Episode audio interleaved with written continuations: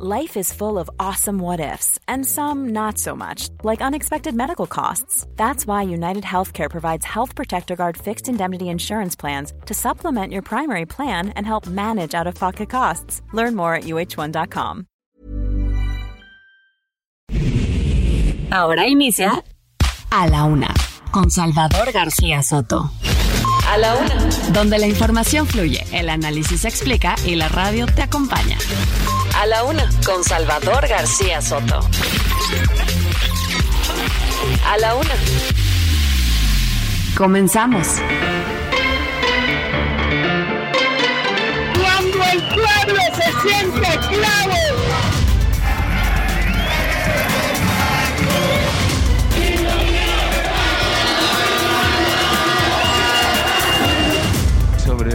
Ayuda humanitaria a Turquía, un total de 150 eh, elementos.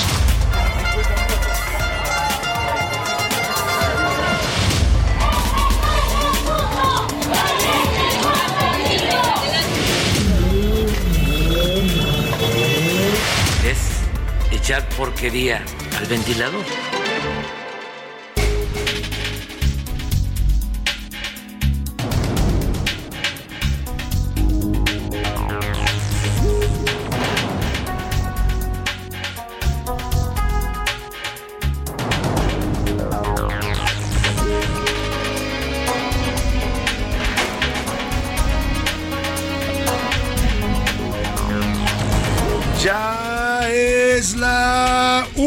La tarde en punto en el centro de la República. Los saludamos con mucho gusto. Estamos iniciando a esta hora del mediodía a la una, este espacio informativo que hacemos para usted todos los días a esta hora del día. Ya lo sabe, aquí estamos listos para informarle, para entretenerle y también para acompañarle en esta parte de su día. En este martes 7 de febrero, estamos avanzando ya en la primera quincena del mes de febrero y bueno, vamos hacia la mitad de esta semana. Una temperatura agradable en la Ciudad de México, 21 grados centígrados en estos momentos. Espera para hoy una mínima de 8 grados centígrados. Siguen siendo tardes y mañanas todavía muy frescas en la capital del país.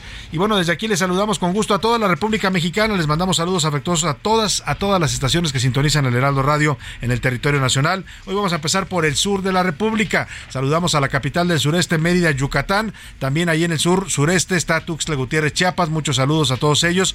Igualmente a Chilpancingo, Guerrero y a Oaxaca, capital. También a la zona del Istmo de Tehuantepec. Y ahora nos vamos hacia el Golfo de México y saludamos a la gente de Tampico, Tamaulipas, a todos los que nos escuchan ahí en este bello puerto, en Altamira, en Ciudad Madero, en toda esta zona conurbada, les mandamos un abrazo, igual que a la gente de la comarca lagunera, allá en el noroeste de la República, donde confluyen los estados de Durango y Coahuila, mandamos un saludo afectuoso a todos los que nos escuchan en esta zona conurbada del país. También a la gente de Monterrey, Nuevo León, muchos saludos allá en el norte, en la Sultana del Norte, y a la gente de Guadalajara, Jalisco, en la capital del occidente mexicano, mandamos también un abrazo afectuoso a todos los amigos tapatíos. Por supuesto, a todos los saludamos desde esta frecuencia, el 98.5 de su FM, el Heraldo Radio, aquí en la ciudad de México. Desde aquí ah, también saludamos a la gente de Estados Unidos que nos sintoniza en ciudades como McAllen y Brownsville en Texas, más arriba también en el estado de Texas, en Huntsville y en San Antonio, Texas. Saludos a todos ellos que nos escuchan a través de las frecuencias de Now Media Radio y también en la zona de Chicago, en Illinois. Saludamos a la gente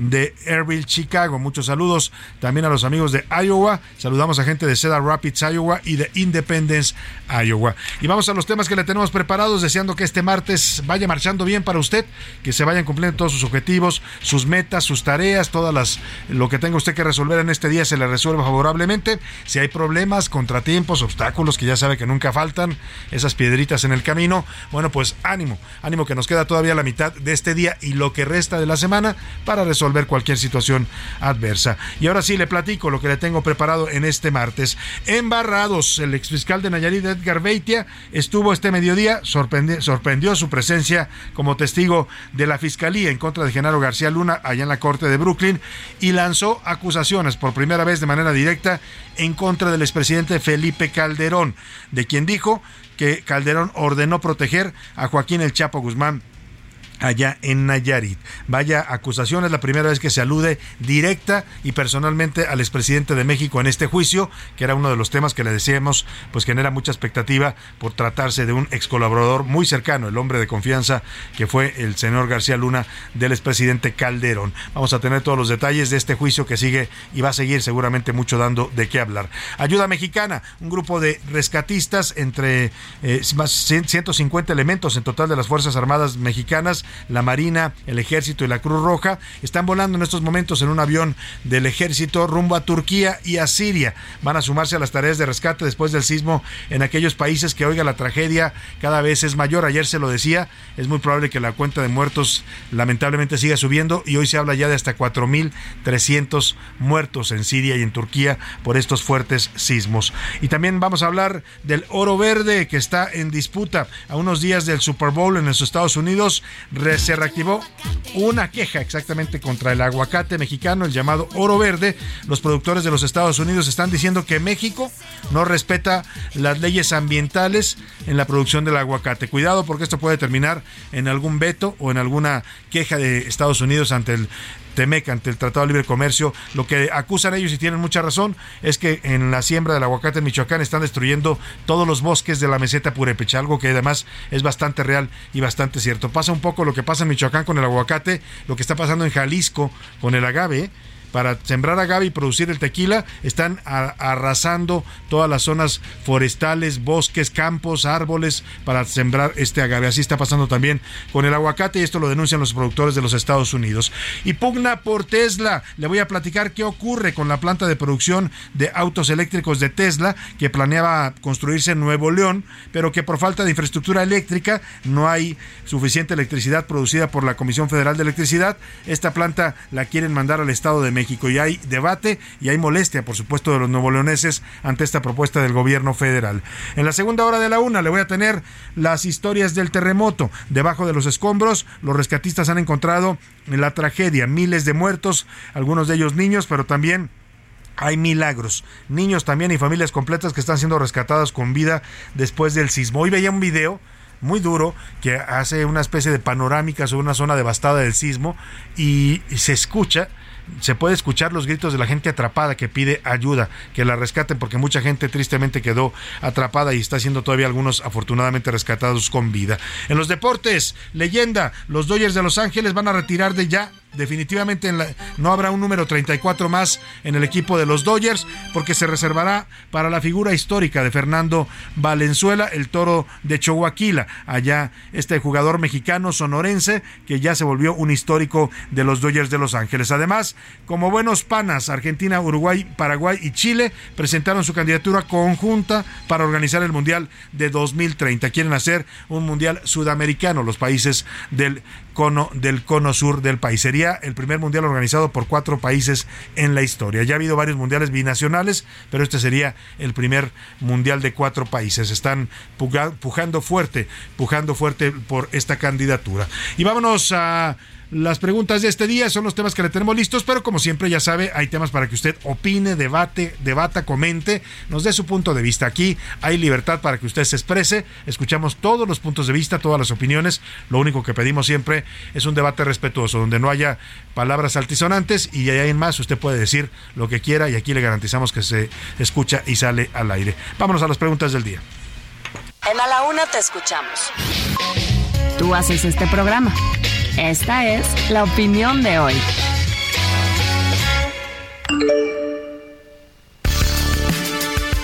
Y bueno, los temas que le tengo preparados para este martes, uno de ellos tiene que ver con una declaración bastante polémica que hoy realiza el gobernador de Jalisco, Enrique Alfaro. Es gobernador por Movimiento Ciudadano y después de una ola de feminicidios que ha habido en el estado de Jalisco, en la zona metropolitana de Guadalajara, aquí le hemos reportado varios de ellos, casos dramáticos de esta mujer joven y su, su madre que fueron atacadas y asesinadas en una instalación del Ministerio Público de la Fiscalía de Justicia de Jalisco. El otro caso que ayer le reportaba de una mujer que está debatiéndose entre la vida y la muerte. Y hay muchos casos ya, lamentablemente han sido seis en total, seis mujeres asesinadas en los últimos días en Jalisco. Y esto motiva que el gobernador dé un mensaje. Enrique Alfaro dice, pues que sí, que hay una ola feminicida en Guadalajara, en Jalisco, que lo reconoce, pero que esto es producto de la violencia en las familias dice que la mayor parte de la violencia hacia las mujeres ocurre dentro de las familias y que el gobierno, escuche usted, eso dice Enrique Alfaro, más adelante le voy a poner la declaración, el gobierno no puede hacer nada ante esta problemática porque ocurre dentro de las familias. Así lo declara tal cual el gobernador, que esto rebasa a los gobiernos porque ocurre dentro del seno familiar, como si el gobierno no pudiera intervenir en una disputa familiar. Tiene facultades para hacerlo si hay una denuncia al respecto. Pero bueno, es la declaración del gobernador y yo le quiero preguntar, ¿usted cree que eh, el gobierno, como dice Enrique Alfaro, no es corresponsable, es o no corresponsable de la violencia en contra de las mujeres. Le doy tres opciones para que me conteste. Sí, el gobierno debe atender la violencia, es responsable y debe hacer justicia contra los feminicidios, no permitir la impunidad de los feminicidas. El segundo tema, el segunda, la segunda opción es eh, B, es solo responsabilidad de las familias contener esta violencia o la tercera opción, ambos tienen responsabilidad. Gobiernos y familias son responsables de esta violencia feminicida. El segundo tema, ya se lo comentaba, Nuevo León podría perder una inversión de más de 100 millones de dólares por la instalación de la planta de Tesla, esta productora de autos eléctricos que había anunciado su intención de establecerse en Nuevo León. Resulta que la Comisión Federal de Electricidad no ha instalado ni ha permitido la instalación de dos clústeres eléctricos que se necesitan para que la planta pueda funcionar. Ante esto, la presidencia de la República, en lugar de mandar a resolver el problema en Nuevo León, que uno pensaría, bueno, pues si se requiere esto que lo ponga la CFE, bueno, pues la presidencia dijo que mejor, ¿por qué no se traen la fábrica de Tesla al Estado de México? Así de fácil, ¿no? Traigan al Estado de México, ahí, así, ahí sí hay suficiente electricidad. Y de paso, pidió el presidente pues que la pongan cerca de su aeropuerto internacional Felipe Ángeles del AIFA. Yo le quiero preguntar, ¿usted cree que esta planta de Tesla debe moverse de Nuevo León y instalarse en el Estado de México cerca del AIFA? Le doy tres opciones para que me responda. No, Tesla debe seguir en Nuevo León tal como lo planeó desde un inicio y es responsabilidad de la CFE dotarla de electricidad.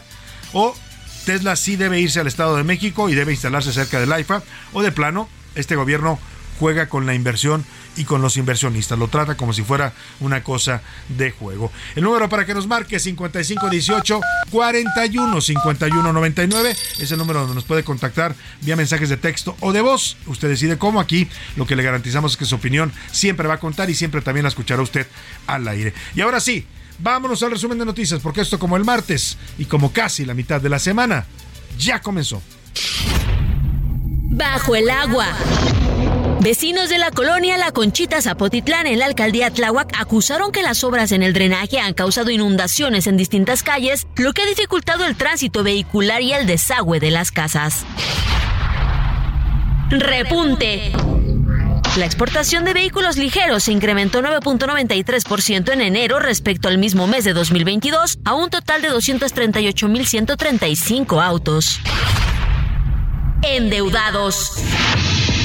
En 2022, las altas tasas de interés para controlar la inflación provocaron que el costo financiero de la deuda del sector público cerrara en 815.221 millones de pesos, el monto más elevado de los últimos 32 años. Susto. Esta mañana se registró un microsismo magnitud 1.5 al suroeste de la alcaldía Coyoacán, en la Ciudad de México. Detenido. La Policía Federal de Brasil arrestó este martes al policía militar que dirigía operaciones de seguridad en Brasilia el 8 de enero, cuando partidarios del expresidente Jair Bolsonaro irrumpieron en edificios gubernamentales. Una de la tarde con 13 minutos y nos vamos a la información. Oiga, ya reaccionó ya dio color el presidente Felipe Calderón, el expresidente Felipe Calderón, sobre estas acusaciones que le lanzaron hoy directas y personales en el juicio en contra de Genaro García Luna en Nueva York. En estos, hace unos minutos, acaba de subir a su cuenta de Twitter Felipe Calderón. Eh, sobre los dichos del exfiscal Edgar Beitia. Escribe textual el expresidente, me he reservado de opinar sobre el juicio al ingeniero García Luna hasta que concluya. Por ahora, niego categóricamente las absurdas declaraciones que reporta la prensa que hizo hoy el testigo Beitia. Lo que señala sobre mí es una absoluta mentira. Nunca negocié ni pacté con criminales, es lo que dice y responde el expresidente Felipe Calderón a estas acusaciones. Y es que hoy en la Corte Federal del Este de Nueva York, allá en Brooklyn, el señor Edgar Beitia, quien fuera fiscal del estado de Nayarit, lo conocieron como el narcofiscal, porque terminó acusado, está acusado en Estados Unidos, de hecho está en una prisión de Estados Unidos por vínculos con el narcotráfico. Fue el testigo número 20 que presentó la fiscalía en contra del señor García Luna. Eh, el señor Beitia declaró bueno, desde hace cuatro años le decía es culpable de narcotráfico, está sentenciado a 20 años en una cárcel de Estados Unidos. Evidentemente, todos estos testigos que están presentando, la mayor parte de ellos, pues mire, van a ir a decir lo que sea, ¿eh? Van a ir a decir que cualquier cosa con tal de que les negociar una reducción de pena, que es lo que estaría buscando también el señor Edgar Beitia. Bueno, pues hoy el señor Beitia aseguró que el expresidente Felipe Calderón, junto con Genaro García Luna, le ordenaron proteger al cártel de Joaquín El Chapo Guzmán en el territorio de Nayarit. Iván Márquez nos platica de esta, que es la primera señalamiento directo que se hace en contra del expresidente Felipe Calderón en el juicio en contra de su exsecretario de Seguridad, el señor Genaro García Luna. Buenas tardes, Salvador. Es el día 12 del juicio versus García Luna y quien se presentó como testigo número 20 es el ex fiscal de Nayarit, Edgar Beitia, alias El Diablo, condenado a 20 años de prisión por narcotráfico dijo que en 2011 se enteró de una reunión entre el entonces gobernador de Nayarit, Ney González, con Genaro García Luna y el exmandatario Felipe Calderón, donde la orden fue clara, apoyar a Joaquín Guzmán Loera. Pero aclaró que no aplicaron dicha protección, ya que el gobernador entrante, Roberto Sandoval, tenía vínculos con los Beltrán Leiva, quienes presuntamente aportaron dinero para su campaña. En ese mismo año, cuando Beitia se convirtió en su procurador, los abogados del Chapo los buscaron para ofrecerles 10 millones de dólares para que se pusieran del lado de ellos, pero no aceptaron. Y por si fuera poco, narró que en 2012 visitó a Luis Cárdenas Palominos, quien le aseguró que estaba del lado equivocado por no ayudar al Chapo. Tras el encuentro, García Luna les dijo que no respaldaría a la policía de Nayarit. En otro episodio narrado por Beitia, describe que el representante de la Policía Federal le dio órdenes para dejar ir a una camioneta, a lo que él se negó porque se trataba de una detención estatal, pero ante la presión dejó ir a los conductores del vehículo, mismo en el que presuntamente iba a bordo Joaquín El Chapo Guzmán. Salvador es el reporte. Bueno, pues ahí está, ahí está lo que nos está eh, comentando eh, Iván sobre lo que ocurrió hoy en esta audiencia el del juicio de Genaro García Luna. Esto, esto todavía falta, ¿eh? por lo menos seis o siete semanas más se esperan de juicio, habrá muchos más testigos. Todos los testigos que hemos visto hasta ahora son testigos de cargo de la Fiscalía que buscan imputar a García Luna o, o acusarlo también habrá más adelante supongo testigos pues que defenderán la versión del acusado en, en, este caso presentados por su defensa. Por lo pronto importante esto porque por primera vez se menciona directo al eh, expresidente Felipe Calderón y ya ha respondido negando estas acusaciones en su cuenta de Twitter. Por cierto también ayer acudió a declarar Héctor Villarreal otro prófugo de la justicia mexicana. Fue secretario de finanzas de Coahuila en el gobierno de Humberto Moreira y fue acusado por el gobierno de Estados Unidos de tener una riqueza eh, inexplicable en cuentas y en propiedades en los Estados Unidos. Eso motivó que lo detuvieran hace ya algunos años y fue acusado también pues de enriquecimiento eh, o de, pues sí, algo así como enriquecimiento inexplicable. Allá con no pudo explicar el origen de este dinero que tenía en los bancos estadounidenses, le decomisaron varias cuentas, le decomisaron recursos y está en este momento en la cárcel. Busca también una negociación el señor eh, eh, Héctor Villarreal y se presentó a, a declarar. Y él la acusó que a través del el exgobernador Moreira, con el que trabajaba, le daban excedentes de dinero a empresas de eh, por contratos de obra pública. Dice que cada contrato recibían las empresas que eran contratadas tenían que entregar un moche, pues, para que me entienda, al gobierno de Moreira. Dijo que este dinero era desviado para comprar propiedades tanto en Estados Unidos como en México. Ah, habló también y hizo acusaciones bastante eh, graves el señor mm, eh, Villarreal asegura que se le dieron sobornos al Universal. Ya contestó yo el Universal en un editorial que le voy a leer más adelante, pero dice el señor Villarreal que eh, le entregaban según sus dichos, eh, porque no presenta pruebas de nada, son solo dichos, como la mayoría de los testigos hasta ahora, que le entregaba el señor García Luna, le daba al Universal 25 millones de pesos mensuales para que hablaran bien de él, para que no lo criticaran, cosa que es muy fácil desmentirla porque si usted revisa los, las ediciones del Universal en la época de García Luna, va a encontrar una cobertura totalmente crítica. Yo mismo, las columnas que publicaba sobre García Luna, no hay una sola en que me puedan decir, oiga, usted lo elogió o usted alabó su trabajo. Ahí están, eran, la mayoría eran críticas en contra del señor García Luna, ya de lo que se sospechaba desde entonces de sus presuntos vínculos con el crimen organizado. Eh, y esta acusación también ayer fue retomada. De hecho, hoy varios medios la sacan en portada, ¿no? Ahí hay varios medios hasta la jornada, le da creo que la nota principal, pagaban sobornos al Universal, también ayer lo dijo Reforma y el proceso. El Universal responde hoy con una editorial que le voy a leer brevemente en primera plana. Dice, acusación sin sustento. En el juicio a Genaro García Luna, ayer se dieron afirmaciones que involucran a esta casa editorial en un presunto pago de sobornos, lo cual es totalmente falso y no se sostiene en una simple revisión de varios hechos. Como prueba, se presentó una factura de una campaña de publicidad de un gobierno estatal. El testimonio de un criminal confeso que se espera beneficios por sus declaraciones estuvieron plagadas de inconsistencias y confusión de lugares, personajes y fechas. No tiene sentido hablar de pagos para limpiar la imagen cuando las evidencias publicadas señalaban, señalan que el Universal mantuvo una postura crítica ante el desempeño del funcionario. La verdad y el prestigio del Gran Diario de México prevalecerán sobre dichos sin sustento de un delincuente. Así responde el Universal a estos señalamientos que hizo este testigo, el señor Humberto Villarreal, exsecretario de Finanzas de mm, Coahuila y quien está acusado de desvíos millonarios en el erario coahuilense. Al respecto, el presidente López Obrador habló ayer, el presidente también mencionó esto de los presuntos sobornos al Universal, hoy habló sobre eh, pues que no va a realizar juicios anticipados en torno a las acusaciones de García Luna y del exgobernador de Coahuila, Humberto Moreira. Dice que no hay ningún motivo, ninguna evidencia para comenzar una investigación en contra de Felipe Calderón. Vamos a esperarnos, eh, porque todavía esto no, no termina, no hacer juicios anticipados.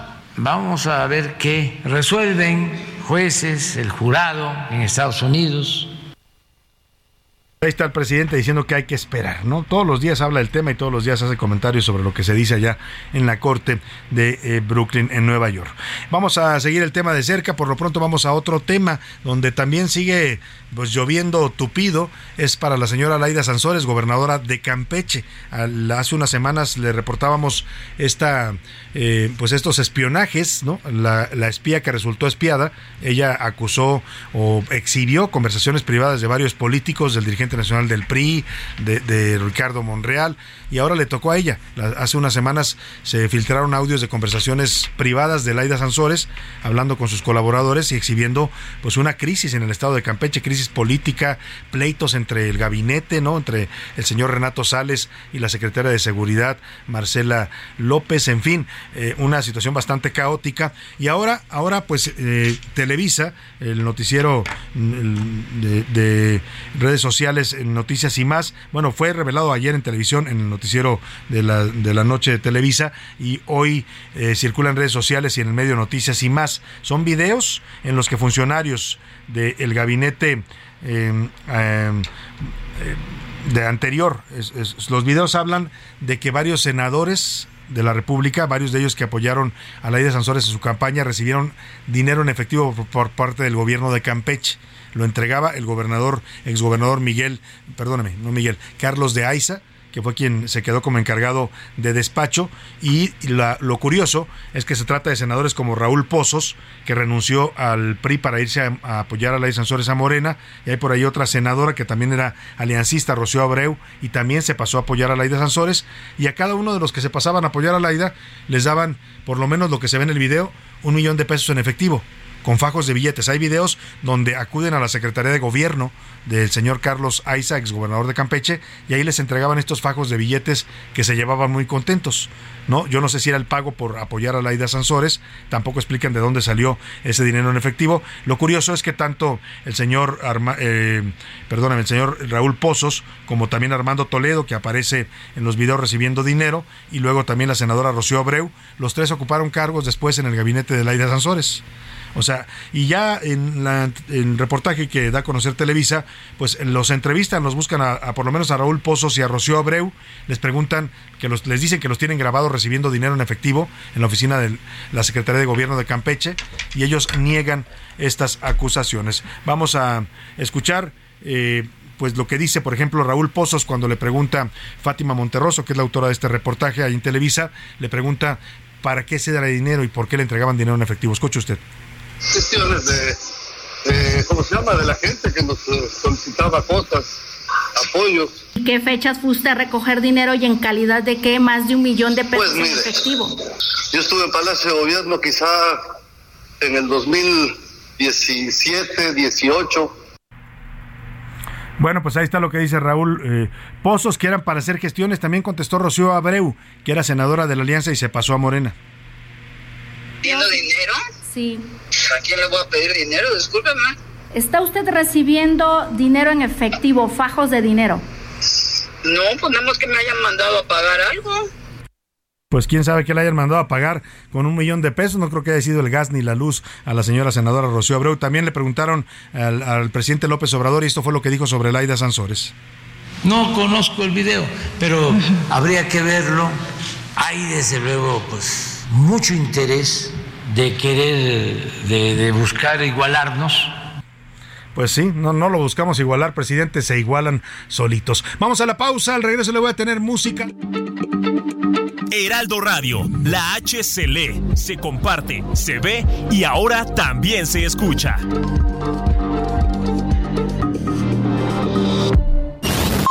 Ya estamos de vuelta en A la Una con Salvador García Soto.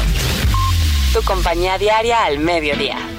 El compromiso es más fuerte que el embate criminal. No se puede dudar combatiendo a la delincuencia. No le tengo miedo actualmente a la parte de ejercer diariamente mi trabajo, ni mi responsabilidad. Cuando tú te contratas para esto, cuando tú asumes una responsabilidad, sabes el riesgo que entraña. Este martes por Heraldo Media Group, el perfil de Rosa Isela Rodríguez, secretaria de Seguridad y Protección Ciudadana. 21 horas en referente de la noche. Heraldo Televisión. La rima de Valdés. ¿O de Valdés la rima?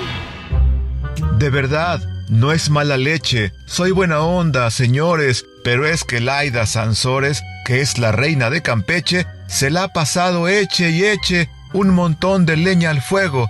Y a los videos yo me apego, pues un par de operadores de su gobierno, señores, transportan lana cual juego. Ya se ve en los reportajes, es el estilo morena, que no se mueren de pena, en serio, no se hagan guajes, y acá uno haciendo corajes en esta cuesta de enero, que ya se extendió a febrero, mientras ellos, campechanos, se andan llenando las manos a ver quién roba primero. Que la gober ahora explique el estilo bejarano, se va a llamar campechano, aunque la cola le pique, que una bomba nos dedique, pero que diga la neta. Señora, denos la jeta y díganos qué pasó, dónde el dinero quedó, no me diga que anda en yeta.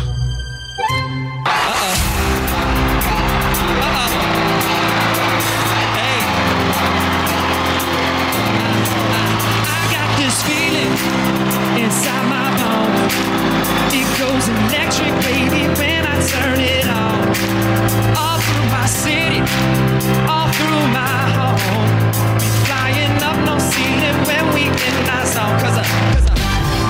sunshine in my pocket, I got that good soul in my feet. Feel that hot blood in my body when it drops.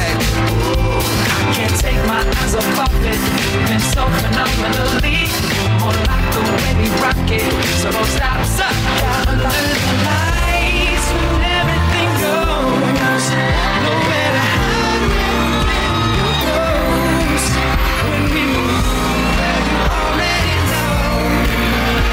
destination.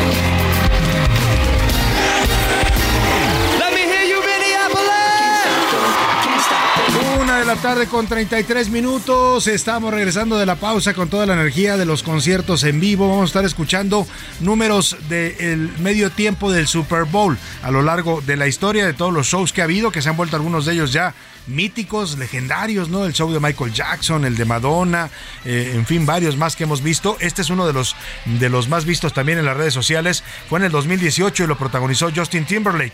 I Can't Stop This Feeling, no puedo parar este sentimiento, la canción que interpreta y que usted escuchó.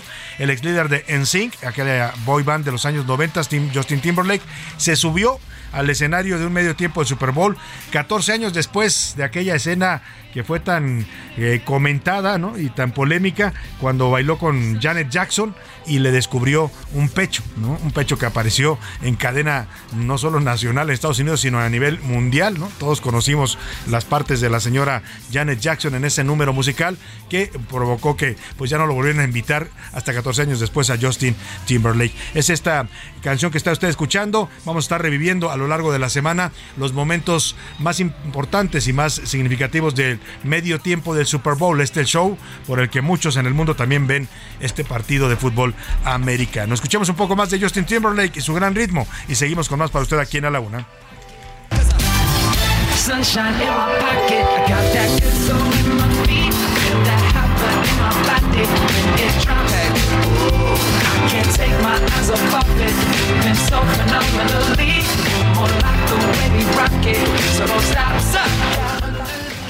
A la una, con Salvador García Soto.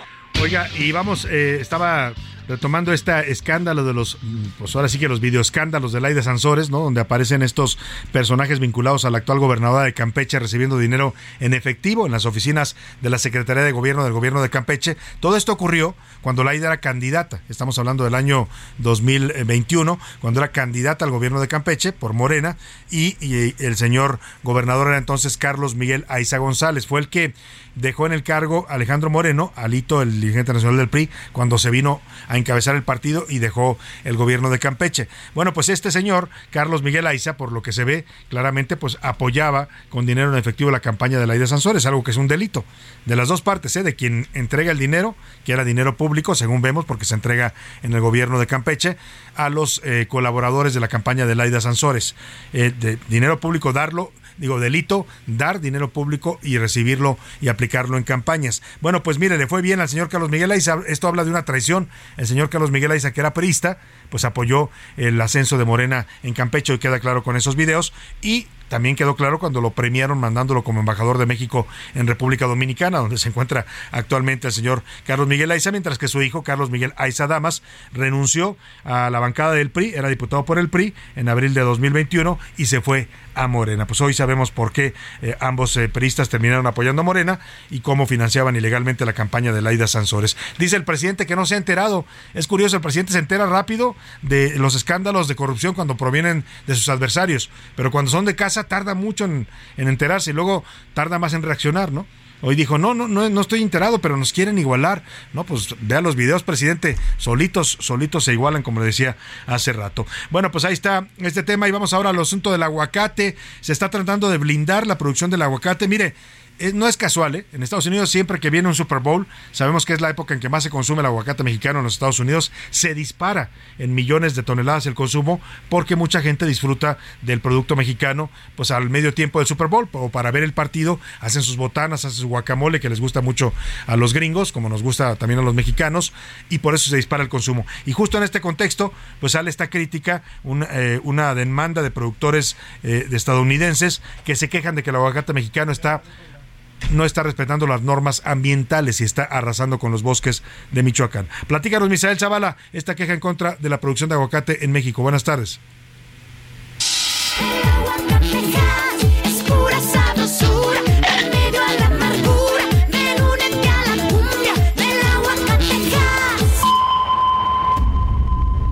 A cinco días del Super Bowl, la gran fiesta del aguacate está en problemas. Y es que se reactivó una queja contra el daño ambiental que genera su producción, esto en el marco del TEMEC. Dicho recurso también habla de que nuestro país no aplica de manera eficiente las leyes ambientales que eviten los daños. Además, dan cuenta de una deforestación inmoderada. Y es que en la región michoacana, entre 1976 y 2005, perdió hasta 35% de bosques. Las cifras son preocupantes para especialistas, pues cada vez hay menos superficie limpia, ya que también hay uso indiscriminado de plaguicidas que dañan de forma considerable al ecosistema, principalmente al agua. Aunado a esto, alertan una falta de regulación, políticas públicas y acciones de protección ambientales. Esto significa un golpe duro tanto a productores como a nuestro país, de cara al Supertazón, donde el protagonista más allá del espectáculo es el llamado oro verde. Tan solo el año pasado se consumieron 140 mil toneladas, mientras que en febrero su demanda en Estados Unidos aumentó hasta 40%.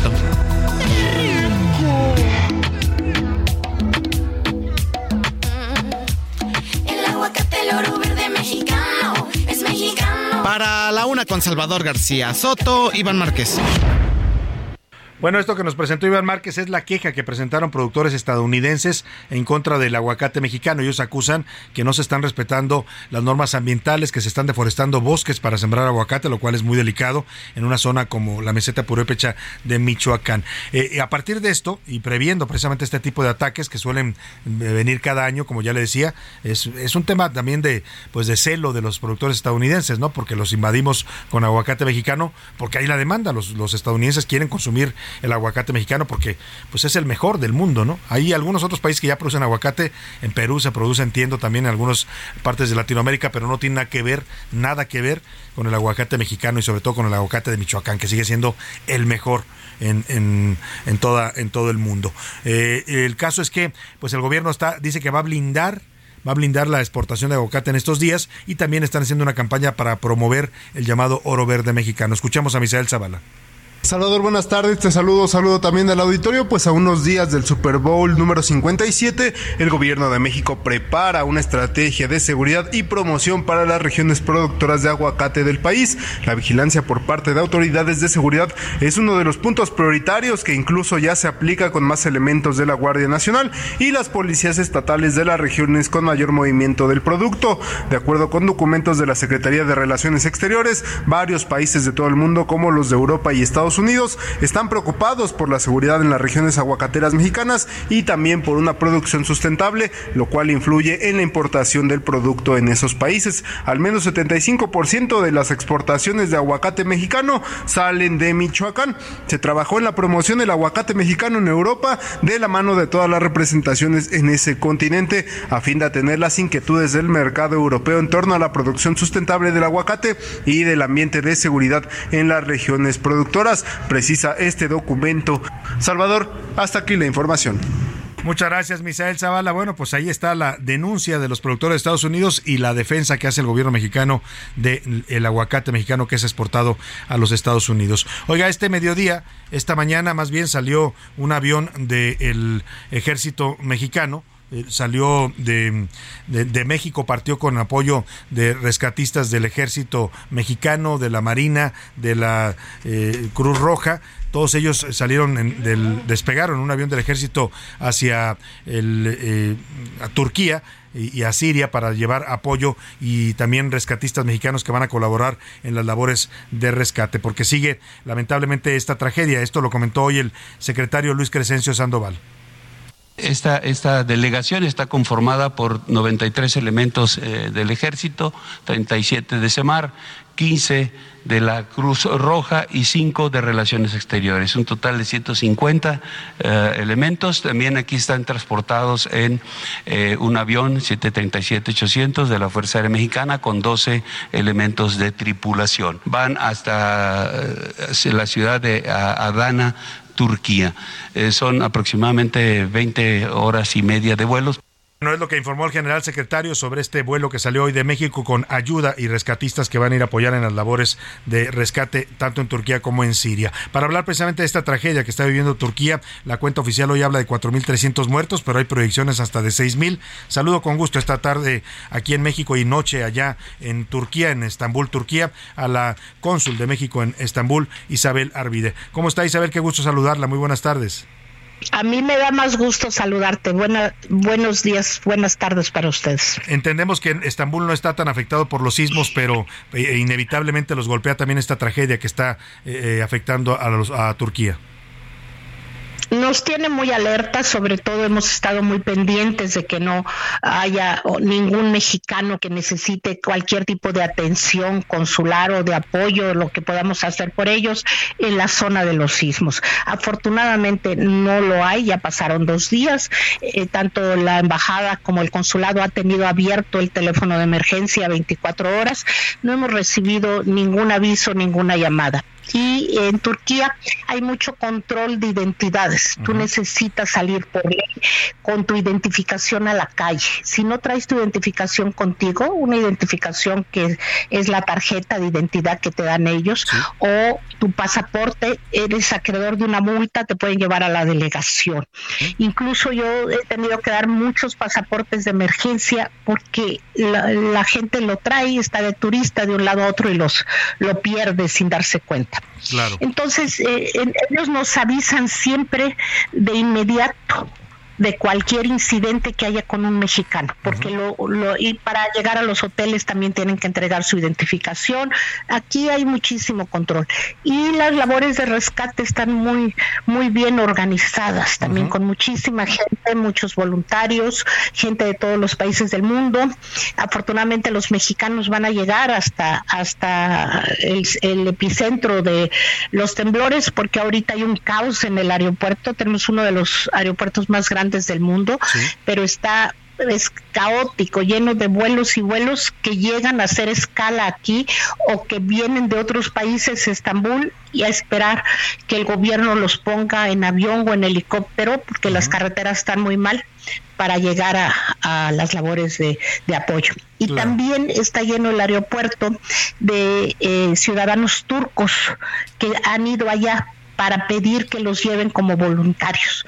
Y te estoy hablando pues de cuatro o cinco mil, ¿eh? muchísima gente en el aeropuerto. Claro, Isabel Arvide, cónsul de México en Estambul, esta, esta tragedia está siendo calificada ya como una de las más graves en materia de sismos en, en la historia de Turquía en la historia del mundo, cuando tú ves los videos de lo fuerte que fueron estos, estos dos sismos, sobre todo el primero, que lo calificaron en su primer momento hasta de ocho, la fuerza de, la tierra, lo que despertó, es, es impresionante. Y mira que nosotros estamos acostumbrados a los temblores, pero esto no se parece. Y hay una terrible desventaja, la gente no tiene una cultura sísmica, pese a que hay temblores aquí. Y ni en la construcción ni en la manera de salir de las casas, ¿no? Fueron mucho más vulnerables. Por eso ahora lo muy grave es que hay tanta gente que está en los escombros. atrapada. Con un clima no sabes qué mal está. Eh, tuvimos el aviso desde eh, la semana pasada que todo, todo Turquía íbamos a tener lo que ellos le llaman frío de Siberia, un frío de Siberia. Hemos tenido aguanieve y nieve, aguanieve y nieve todos los días. Y este, este, este clima paraliza todo. Claro. De lejos parece que es de película y te dicen, ay, qué bonita la nieve. No, la nieve paraliza.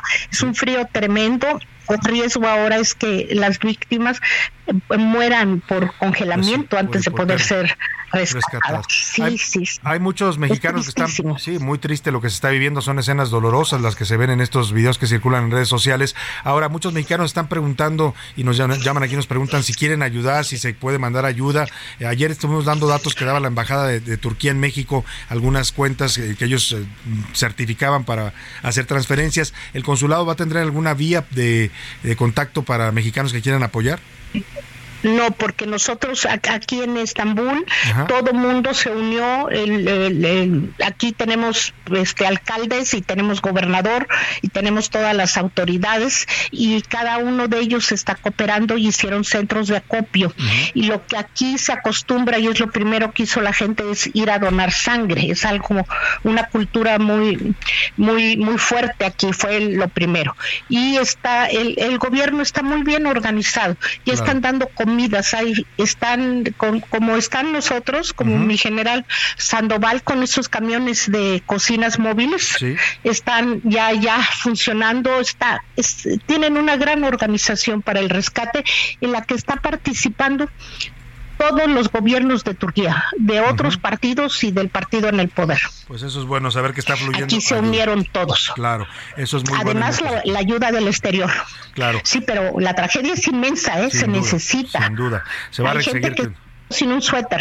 Sí, sí, sí, y que perdieron todos. eh, se ven estas imágenes, los edificios quedaron devastados. Pues vamos a estar pendientes, cónsul Isabel Arvide, le agradezco mucho que nos dé esta información y este pulso de lo que está pasando, esta tragedia dolorosa allá en esta parte de Turquía. Muchas gracias, cónsul. Un abrazo para ti. Igualmente es la cónsul Isabel Arvide ahí en eh, Estambul, Turquía, donde bueno, pues dice el frío lo ha agravado todo y es que están, teniendo temperaturas muy bajas y lo grave es eso, que mucha gente que está atrapada en los escombros b- podría haber sobrevivido al temblor, pero podría morir por hipotermia si no llega la ayuda rápido y el rescate. Vamos a estar pendientes por lo pronto aquí en México. Ayer le dimos cuentas que nos proporcionó la embajada de Turquía en el país para hacer transferencias ele- eh, o electrónicas. Y si usted quiere ayudar también, lo puede hacer con esta transferencias al banco Sirat, es- eh, se escribe con Z y son dos A, Sirat Bank TL para hacer donaciones a través de remesas nacionales y EFT. Dando este número, se lo voy a decir si tiene con qué anotar, ah, se, lo, se lo doy con calma. Es 4800, repito, 4800 0100 2110 0000 con cuatro ceros 2868 5254. Ahora vamos a regresar rápidamente hasta allá, hasta Turquía, porque estamos haciendo contacto vía telefónica con el embajador de México en Turquía, el embajador José Luis Martínez y Hernández. Lo saludo, embajador, ¿cómo está? Muy buenas noches allá en Turquía. Buenas noches, don Salvador, ¿cómo está? Muy bien, con el gusto de saludarle, embajador.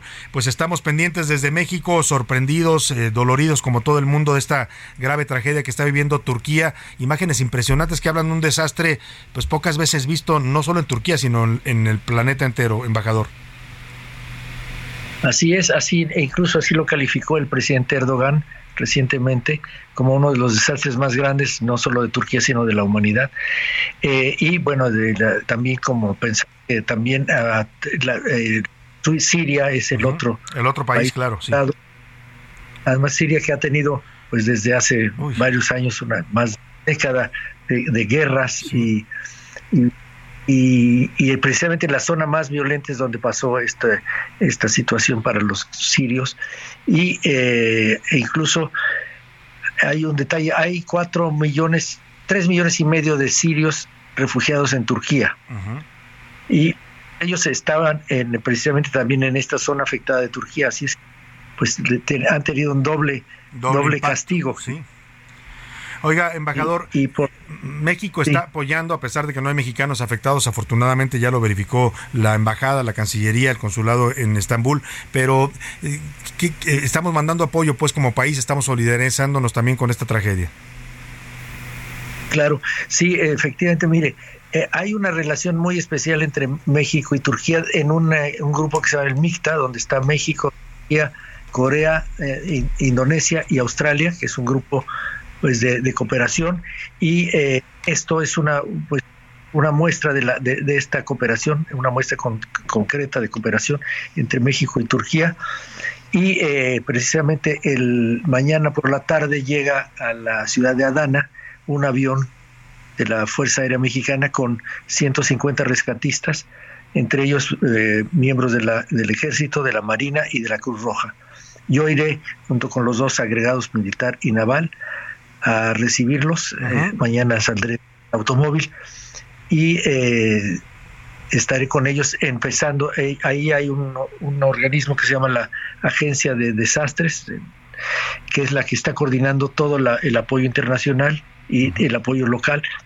Para ellos lo van a dirigir a los rescatistas a los diferentes puntos de, de, confl- de- de- de- críticos y asimismo también hay un grupo, dos grupos que vendrán gracias a las gestiones de la embajada turca en México por eh, Turkish Airlines, dos grupos de rescatistas independientes como los topos y que vendrán eh, esta madrugada llega el primer grupo a Estambul y de ahí ya los van a, a dirigir a los diferentes lugares. El segundo grupo llegará el día de mañana.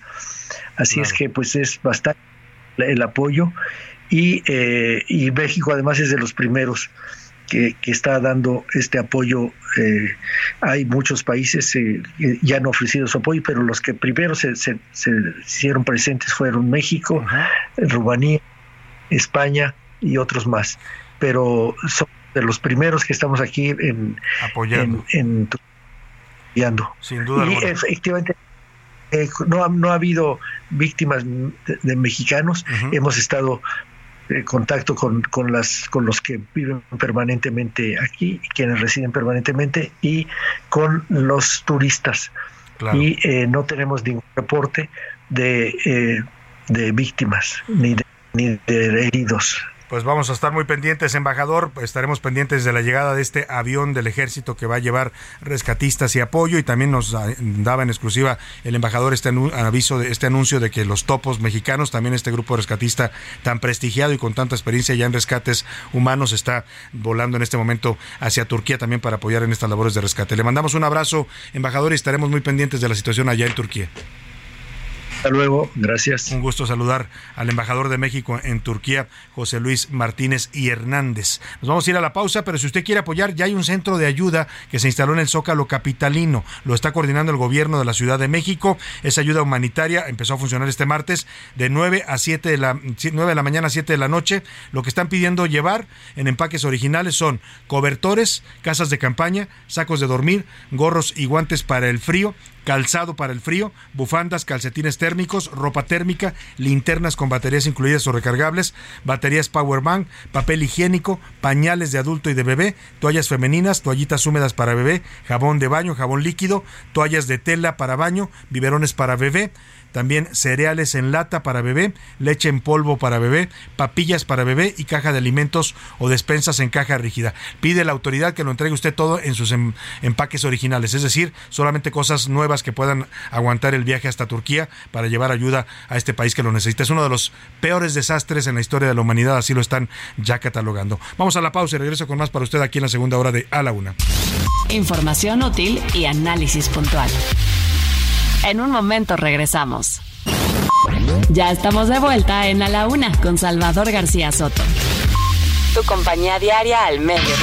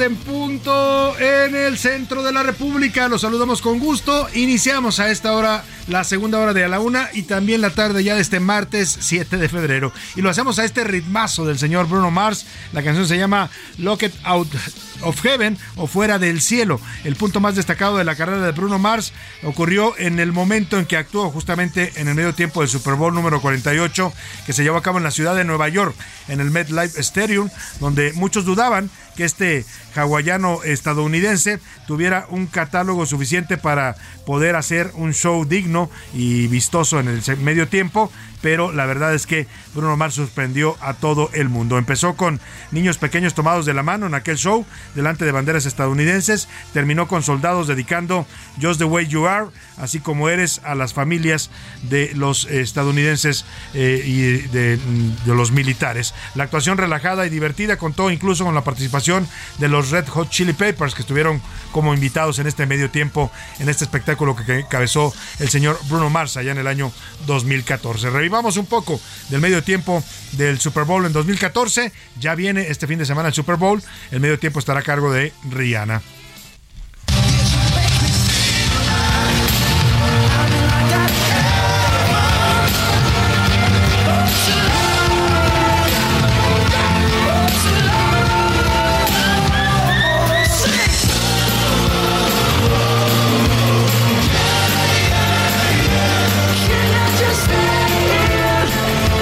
Ahí está Bruno Mars y su participación en el medio tiempo del Super Bowl. Vamos a una segunda hora todavía con mucha información, con muchos temas, historias, noticias, entrevistas que le vamos a estar presentando. Todo este equipo que hacemos a la una le da la bienvenida a esta segunda parte del programa. A los que nos sintonizan desde la una de la tarde, gracias de verdad, gracias de corazón por preferir esta opción informativa y por seguir con nosotros en esta segunda parte. A los que recién nos están sintonizando, nos agarraron ahí en el tráfico de su ciudad, van moviéndose de un punto a otro, en su celular o nos están escuchando a través del radio mientras preparan los sagrados alimentos para la familia.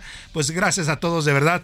Los saludo con mucho gusto. Soy Salvador García Soto y con todo este equipo de profesionales que me acompaña, vamos a informarle todavía una hora más, a informarle y acompañarle en esta parte de su día. Le platico rápidamente los temas que le tenemos preparados para esta segunda parte. Le voy a contar las historias humanas, el dolor que decíamos de esta tragedia que está viviendo Turquía. Ya dice el presidente Erdogan, presidente de Turquía, que se puede considerar como uno de los peores desastres en la historia de la humanidad. Bueno, pues hay muchas historias humanas. Lamentablemente, a los dos fuertes sismos que golpearon el sudeste de Turquía y varias eh, zonas de Siria, que además Siria, fíjese da drama, porque la zona golpeada eh, por los sismos en Siria era la zona que también sufrió graves ataques durante la guerra reciente, apenas hace un año que terminó la guerra allá en Siria. Hubo zonas que quedaron devastadas por la guerra y hoy están volviendo a devastarse por este temblor. Una tragedia de verdad lo que se está viviendo, le voy a contar todas las historias. El frío no ayuda, hay una onda fría afectando a todo Turquía, menos, eh, menos dos grados la temperatura, para que se dé una idea, y eso pues ha hecho que muchos de los sobrevivientes que quedaron atrapados en los escombros estén muriendo de frío antes de ser rescatados. Vamos a tener todo, todo lo que está pasando allá en esta lamentable tragedia. También le contaré aquí en la Ciudad de México fue detenido ayer el hermano de Rafael Caro Quintero. Carlos Caro Quintero se llama, lo agarraron en las lomas de Chapultepec en un auto de lujo, una Mercedes-Benz, traía armas, traía cocaína y marihuana y al identificarse, aunque dio un nombre falso, después supieron que se trataba del hermano de Caro Quintero. Le voy a tener todos los detalles de este asunto. Le contaré también qué dijo el gobernador de Jalisco sobre los feminicidios que están ocurriendo en su estado, más de seis mujeres muertas en las últimas semanas y el gobernador pues dice que esto no es responsabilidad del gobierno porque todo ocurre dentro de la familia. Vamos a platicar de esta declaración polémica que parece evadir la responsabilidad del señor gobernador de Jalisco. Aquí ya le preguntamos qué piensa usted de esto que él dice, que pues el gobierno no puede hacer nada porque la violencia ocurre dentro de las familias. Vamos a tener muchos temas más, pero como siempre a esta hora del programa lo más importante es escucharlo a usted, sus opiniones, sus comentarios, sus puntos de vista y para eso ya están conmigo aquí en la mesa. Les doy la bienvenida a Laura Mendiola. ¿Cómo estás, Laura? ¿Qué tal, Salvador? Gustazo de compartir la mesa aquí, la cabina con ustedes, allá en casita. José Luis, un gusto saludarte. Y pues nada, como que con un mal sabor de boca, la verdad esto de Turquía, Suena- hay muchas historias, sí, de rescate, sí, Sí. de verdad, milagrosísimas, pero no deja de, de doler, la verdad, no deja Las de imágenes doler. son la- impresionantes, Laura. No, de- duele ver los videos porque se escucha. Yo veía uno donde decía se escuchan los gritos de la gente atrapada que piden ayuda. Hermanitos, eh, a mí me ha tocado ver imágenes de, de- de hermanitos atrapados, la niña cubriendo a su hermanito para que no le caiga pues todavía el, todo el peso en su cabeza, de verdad. eh, en hospitales, Claro. mujeres eh, eh, pues que dieron a luz y se murieron y, y rescatando a los bebés. sí, este es la verdad imágenes desgarra, desgarradoras lo que le sigue. Pese a que sí Turquía es un es un país preparado porque es una de las zonas más eh, sísmicas, ¿no? Eh, En la placa tectónica, en la peor placa tectónica, digamos por decirlo así. Pero aún así, de verdad, es que dos sismos cientos de réplicas. Dos fuertes, muchas réplicas, sí. Y lo que decía... Y una zona que ya de por sí era devastada, Salvador, En- por en la guerra, por, por el propio hombre. ¿no? Entonces, y, y esta tragedia de que hay muchos sirios, nos decía la, la- el embajador. Ya eran refugiados. Ya estaban refugiados en Turquía y ahí les pegó. O sea, no solo pierden lo que tenían en su país por la guerra, ahora también el la que tragedia de la tragedia, Sí, ¿sabes? Es- es terrible. como- Terrible. híjole, Vamos a es- escuchar un poquito más adelante este recuento que nos hizo José Luis Sánchez, muy bien hecho sobre este lado que destaca Laura, el lado humano de esta tragedia, que es lo que está conmoviendo a todo el mundo y por supuesto a México. Somos un país sísmico que sabemos de esto, ¿no? Y por eso nos duele tanto ver estas imágenes. José Luis Sánchez, ¿cómo estás? Bienvenido. Salvador García Soto, ¿cómo estás, Miguel Lau? Bonito, bonita tarde de martes. Sí, miren, nada más como cifras, 1.7 millones de personas se desplazaron durante los 10 años de guerra en Siria. La guerra apenas terminó en 2021, pero 2022 se estuvo, pues acuérdense que estaba la pandemia y demás, estuvo intentando levantar, Levantar. casi 2 millones de y lo personas. poco que habían levantado en un año, pues ya se lo llevó el sismo, ¿no? En. Alepo, en todas esas zonas de Siria que están siendo doblemente golpeadas. Justamente, Salvador, parte y Laura, que parte de este recuento que hacemos, hay algunos que todavía vivían en casas de campaña, porque no habían podido recuperar sus casas a causa de la destrucción de la guerra. Entonces les agarró en pleno, en plena casa Y de eso campaña. súmale las gélidas temperaturas. Además, ahí está el tema. Eso es súmale problema, las sí. labores que, que, que, que, o sea, tendrás muchas ganas de continuar, pero a veces las condiciones atmosféricas, las condiciones climáticas, las condiciones del propio suelo te lo impiden. Claro. Y de verdad es que vas, o sea, es una lucha contra reloj. Que exacto, y contra la naturaleza, decía bien Isabel Arvida, mucha gente acá en México que no tenemos nieve, decimos, ay, la nieve, qué bonita, pero la verdad es que la nieve paraliza todo. Y lo decía ella, incluso las labores de rescate se tienen que parar en algún punto porque no pueden continuar por las bajas Pero además el peso de la nieve, o sea, ya Exacto. la nieve hablando en montones, de Sí. verdad es, todavía es, le aumenta más peso a lo que ya A lo está que ya está destruido y caído, ¿no? Y puede provocar más tragedias. Exactamente, o sea, la verdad es, es, es- Uf, es- es una situación, eh, como dices tú, tragedia sobre tragedia sobre tragedia y pues mucho dolor, mucho dolor humano en medio de todo esto. Vamos a las preguntas que formulamos, tienen que ver con problemas que nos afectan también acá en México, la violencia contra las mujeres y también todo esto que estamos discutiendo sobre, eh, sobre otros temas. Llegó el momento de preguntar en este espacio. ¿Qué dice el público? Tenemos muchos mensajes a hoy, nos están llevando. eh, por acá nos dicen si podemos repetir, sí, en el Zócalo Capitalino. Ya está ahí. Ya está la mesa ahí. centro está ahí Eh, Vamos a ir un momento más con un Sí, reportero para que nos dé detalles, pero ya está instalado el centro de acopio.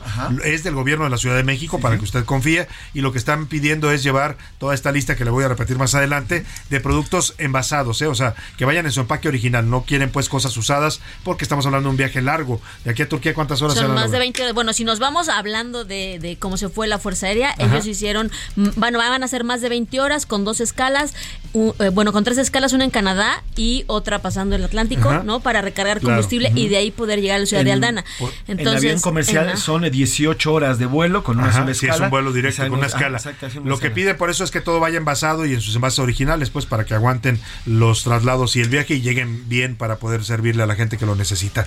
Bueno, ahora le doy la lista, ahí está en el Zócalo de la Ciudad de México, saliendo supongo ahí de pues del metro por ahí Está, debe sí, estar, ¿no? está- justamente está en la plancha, del plancha. Zócalo, está muy cerca del Palacio del Ayuntamiento, pero está en la mera plancha del Zócalo Ahí. para que la gente no se pierda. Bueno, muy bien, pues si usted quiere ayudar ya puede hacerlo, llevar la lista que le di y se la repetiré en un momento más. Por lo pronto, ¿qué dice nuestro público? Nos José dice Luis? don Alberto, hola, hoy por primera vez, desgraciadamente, le tengo que dar la razón al señor Alfaro. No hay modo de tener los feminicidios, más del 90% ocurren en el seno familiar y todo, y todo es por lo que ven, lo que perciben y lo que reciben los jóvenes que luego se convierten en agresores o en personas machistas. Saludos, Salvador. Ahí está su acá. punto de vista. Yo creo que el gobierno tiene responsabilidad, aun cuando sea el ámbito familiar, ¿eh? O sea, hay campañas, ¿no? Pueden hacerse campañas de educación, puede, no sé, centros de, de denuncia para las mujeres, para que son víctimas de violencia, protocolos para protegerlas cuando están sufriendo violencia doméstica. Es decir, sí, entendemos lo que dice el gobernador, pues si las matan dentro de la casa, ¿qué hacemos? Eh, Ahí se puede entender. Lo que no se puede entender es que el gobernador diga, el gobierno no puede hacer nada. No, claro, hay muchas cosas que puede hacer. Pues nada más Como empezando a que no las debe hacer. pues. Y Nada más- preventivas, exactamente. Preventivas. O que no las maten de dentro de, los ministerios públicos. Van a declarar. O, o exactamente, declarar gobernador. denunciar. La mayor parte ocurre dentro de casa y las dos que le mataron en una instalación de la Fiscalía de Justicia de Jalisco no pudieron evitarlo ahí. Ahí era terreno del gobierno, pero bueno. Exactamente, dicen también eh, por acá Salvador, muy buenas tardes. Eh, sobre el tema del señor Calderón, ¿por qué están declarando puros delincuentes en ese tema? ¿A quién le creemos si se trata de puro narcotraficante, asesino y descuartizador? Saludos, Salvador. Todos, la verdad que todos los testigos que han presentado hasta ahora, no hay ninguno que se salve. ¿eh? Todos tienen acusaciones delincuenciales, la mayoría de ellos narcotraficantes. Este exfiscal de Nayarit que terminó también pues siendo parte del narcotráfico, se hizo de una enorme fortuna. Pues todos, el exsecretario de Finanzas de Coahuila, que se fue precisamente, lo lo detuvieron por eso, porque tenía cantidad de propiedades que se robaron del dinero de Coahuila. Pues en fin. Pues eh, la verdad es que la labor del jurado de Estados Unidos Sí, no, no se es nada antoja fácil, ¿eh? no es fácil, No, ¿no? se O sea, está un reto a ver qué, qué de Exactamente. verdad. Por eso tardaron una semana en elegirlo. Y hasta ahora no hay, no, no hay pruebas. O sea, hay dichos, Laura, hay acusaciones, hay señalamientos, pero no hay pruebas, ¿no? Nadie ha dicho, aquí está el video donde se ve el momento en que Calderón da la orden de esto, ¿no? O que García Luna recibe el dinero de los narcotraficantes. La verdad es que sí, como dice Laura, eh, veremos qué, qué hace el jurado ante tanto dicho y poca prueba. Nos dice por acá José García, referente al gobierno de Jalisco, el gobernador se le olvida que es lo que debe hacer para resolver este tipo de delitos. Quieren ser primero gobernadores y luego no trabajan, pero si quieren cobrar, ellos tienen que resolverlo. Y sobre el tema de Tesla, nos dice por acá también José García, la 4T se la baña, si nos dice, pues es de la laguna, la la- es de la laguna. Ya está con estas Monterrey puñaladas. dicen, se la baña. Sí, también dice, ya está con estas puñaladas por la espalda. Ojalá que el señor Samuel, o sea, el gobernador Samuel García, no se rinda y exija que la CFE les cumpla con estos dos Pues sí, oye, es muy fácil. Si Tesla quiere ir a Nuevo León y el problema es que no hay suficiente capacidad eléctrica, pues que se meta la CFE a dárselas, ¿no? Pues dicen que ellos pueden, que son una empresa de clase mundial, Clase pues bueno, mundial, que lo resuelvan, ¿no? Eh, nos dicen por acá, eh, acá en el Estado de México hace bastante falta una, una planta de estas. Por ejemplo, en Zumpango hay mucha oferta de mano de obra y falta mucho empleo y trabajo para tanta población que Infonavit les dio crédito y ahora no tienen ni cómo pagar sus casas. Nos dicen por acá. Sí, claro. el Estado de México. el- la mano de obra y el empleo se requieren en toda la República, ¿no? Yo creo que también al Estado de México le caería muy bien una planta de estas, pero aquí el tema es que el gobierno quiera moverla de Nuevo León a Estado de México. Los nuevoleoneses con razón dirán, oye, pues espérame, si la inversión quiere venir aquí, apóyame para que se quede aquí. Y justamente Alberto de Colima dice, a ver, los de, los de Tesla planearon durante por lo menos Exacto. meses instalarse en Nuevo León y no- con el cerebro y no con las vísceras como lo hace la 4T y Exacto. llevárselo al Lo dice muy bien, Iba, yo no creo que no creo que agarran un mapa de México y así, a ver, Tim Marín de Doping, ¿a qué estado me voy? No, no. Vienen y hacen estudios, Laura, estudios de factibilidad, condiciones, lo que ellos necesitan para producir, lo- la posibilidad de transportar su carga a todo O el sea, al mundo. final es una inversión. Exacto. No, no, o sea, no vienen aquí a hacerle un favor al gobierno, vienen por invitación Sí. como tal, digamos, oficial. Ellos vienen a decir, me quiero invertir en tu país, Sí, pero... porque quiero generar neces- empleos. Exactamente, ¿no? Estos son los beneficios que yo te voy a Sí, traer claro. a ti y es como si yo te invito eh, o tú me invitas a tu casa y yo te digo qué quieres que, co- que, Coma. que- Sí, que tráete coma yo, todo, ¿no? ¿no? O sea, tráete ¿no? todo. Y entonces, ¿para qué me invitas? Pues sí, es algo, algo lo, lo dice muy bien Laura. La verdad es que sí, el gobierno tiene que dar las condiciones para la inversión donde el inversionista diga, ¿no? Porque ¿no? además no nos, o sea, sí creo que no nos podemos dar el lujo este lujo cuando venimos de verdad en un proceso que, que vamos como, como, como en su vida, como en el bosque de Tlalpan, subiendo Sí, la economía, sí, sí, ¿no? Y todavía nos ponemos moños, y ¿no? nos ponemos no, no lo moños. pongas en Nuevo León, ponlo acá. Pues mire, donde quieran, ¿qué necesitas? Ahí te va. sí, Esa sí. es la labor del gobierno. Es- pasó en la- con la planta de Constellation Brands, ¿te acuerdas de la cervecera en Mexicali? Que la cancelaron, que porque no había agua suficiente y el presidente se la quiso llevar al sur. Ya no sé si se la llevaron o no se la llevaron, pero pues, los inversionistas van a donde ellos deciden, no donde el gobierno les indique. Pero ahí está.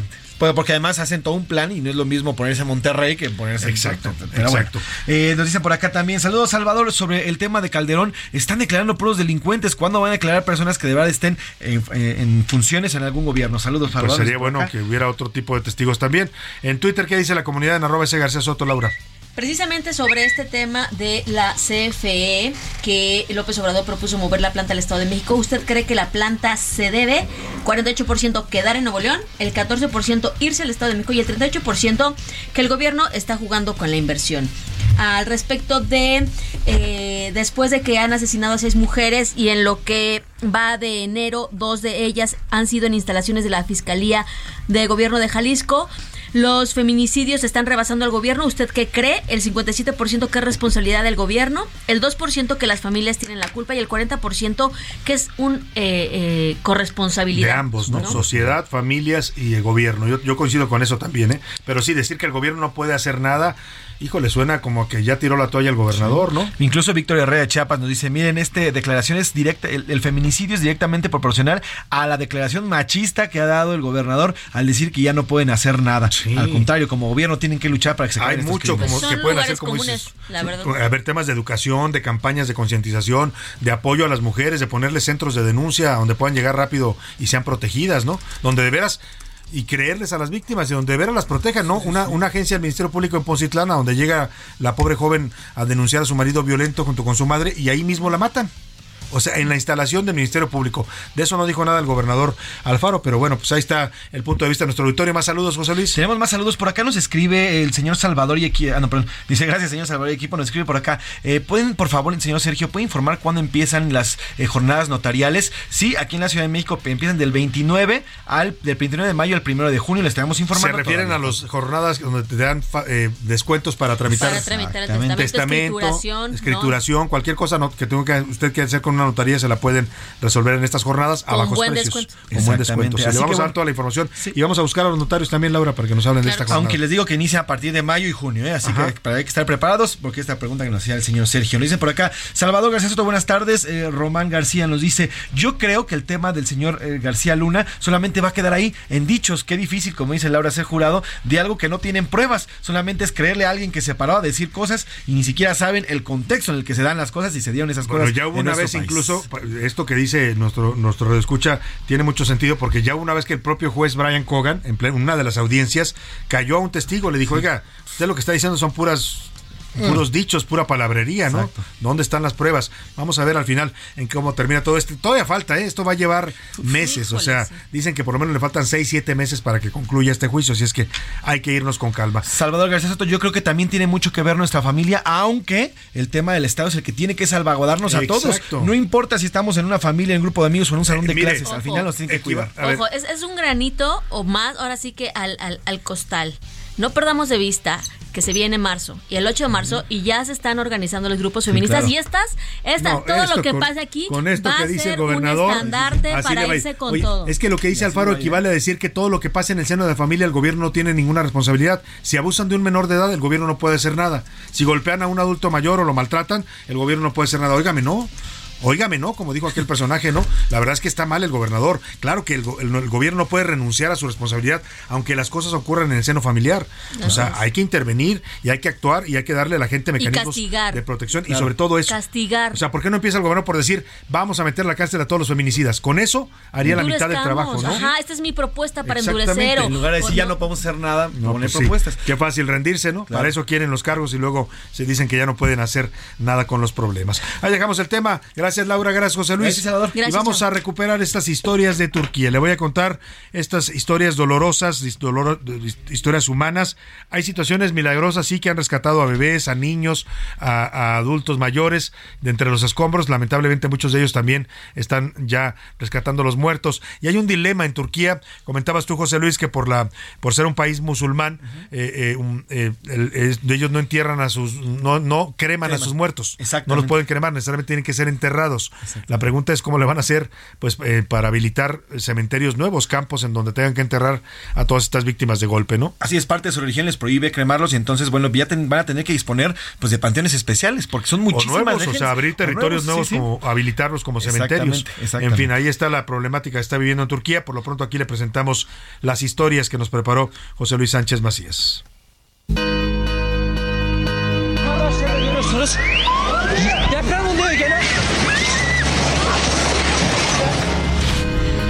Y Siria, todo es dolor. Luego del sismo de magnitud 7.8 ocurrido este domingo en aquella región, las historias de dolor y sufrimiento se cuentan ya por miles. Por varios miles. En medio del caos y del frío desgarrador que alcanza temperaturas bajo cero, los rescatistas intentan salvar a quienes se encuentran enterrados bajo los escombros. El mayor enemigo ahora es el tiempo. Conforme avanzan los minutos, las posibilidades de encontrar gente con vida se reducen. Y eso lo saben los expertos, quienes hasta con las manos intentan rescatar a las personas que se encuentran ahí a plena flor del desastre. Şu göründüğü gibi cenaze cenaze böyle Como ven, aquí hay un cadáver. Está muerto y nadie lo saca. Y además se oye la voz de una mujer atrapada abajo. En Karamanmaras, la ciudad más afectada en Turquía, un padre recibe el cuerpo inerte de su hijo de 5 años.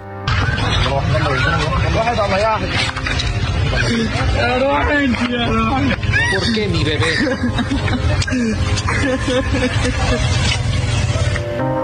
Pero a veces, a veces los milagros también ocurren. Nour fue rescatado por su padre, quien con sus propias manos cavó y sacó de los escombros del edificio donde vivían y que colapsó en la zona de Hinderi, en Siria.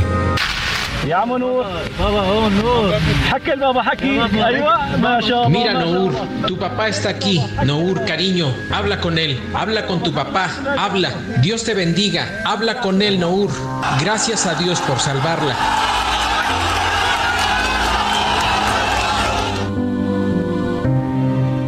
O una familia completa que fue rescatada tras permanecer más de 20 horas bajo los escombros en la provincia de Antioquía, al sur de Turquía.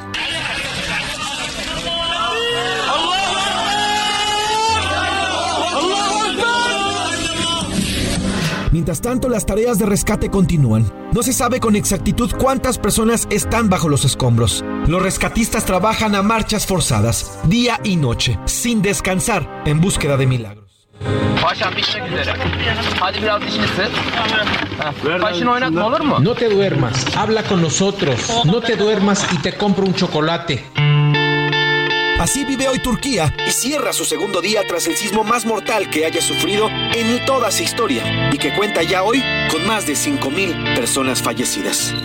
Para la una con Salvador García Soto, José Luis Sánchez Macías. Qué dolor, de verdad, qué dolor con estos, eh, estas historias, escuchar eh, los llantos de, de- de un padre que recibe a su bebé muerto, eh, a la gente que están rescatando, la- eh, están rescatando una persona, pero a un lado hay otra gritando. O sea, de verdad están viviendo situaciones bastante complicadas. Vamos a repetir rápidamente, José Luis Sánchez, los datos del centro de acopio que ha instalado el gobierno de la Ciudad de México en el Zócalo para mandar ayuda humanitaria a, eh, hasta Turquía y Siria. Si usted quiere ayudar, José Luis, cuéntanos. Así es, se encuentra cerca del Palacio del Ayuntamiento, en el centro histórico aquí en la capital de la República. Y bueno, lo que se necesitan, recuerden, tienen que ser nuevos y en empaques originales. Cobertores, casas de campaña, sacos de dormir, gorros y guantes para el frío, calzado para el frío, bufandas y calcetines térmicos, ropa térmica, linternas con baterías incluidas o recargables, baterías power bank, papel higiénico, pañales tanto para adulto y para bebé, toallas femeninas, toallitas húmedas para bebé, jabón de baño, jabón líquido para ropa, toallas de tela para baño, biberones para bebé, lo mismo que cereales en lata para los bebés, lecho en polvo para bebé, papillas para bebé, cajas de alimentos y despensas en caja rígida. Eso es lo que se está solicitando, Salvador, y es importante recalcarles. Tienen que ser nuevos y empaquetados,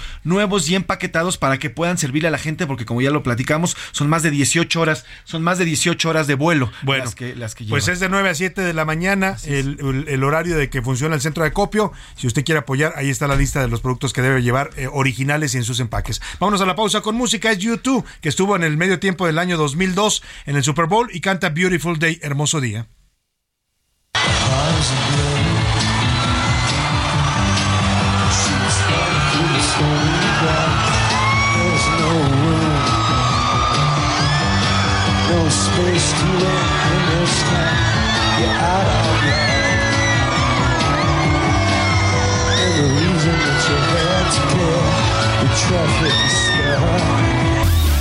En un momento regresamos. Ya estamos de vuelta en A la Una con Salvador García Soto. Tu compañía diaria al mediodía. La estrategia de seguridad se enfoca en no repetir los errores del pasado. Un desafío enorme, pero no imposible. por una actuación de un funcionario que da órdenes para que una dependencia esté al servicio de los cárteles, pues eso no. ¿Cómo? Eso no queremos que se redite.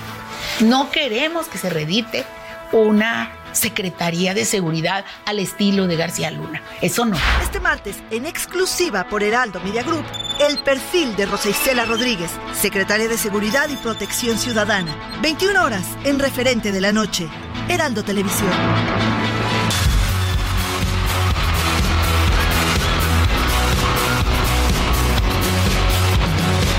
My mama told me when I was young, we're all born superstars. She wore my hair, put my lipstick on, in a glass of bubble dye. There's nothing wrong with loving who you are, she said, cause it makes you day. So hold your head up, girl, and you'll go far.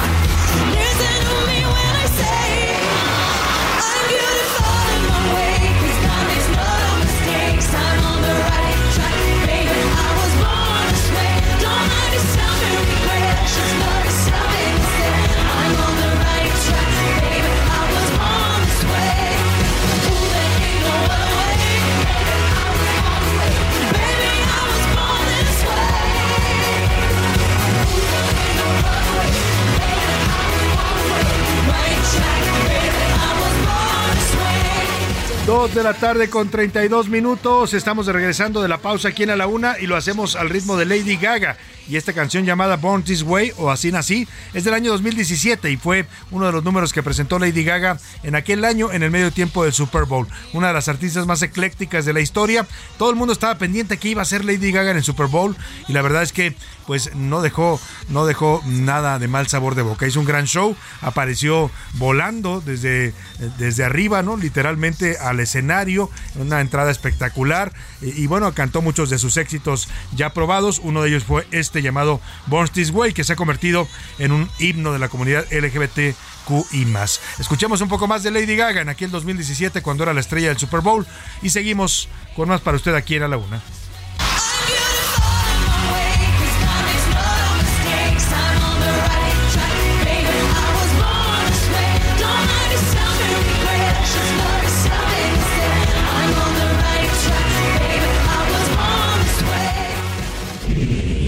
A la una.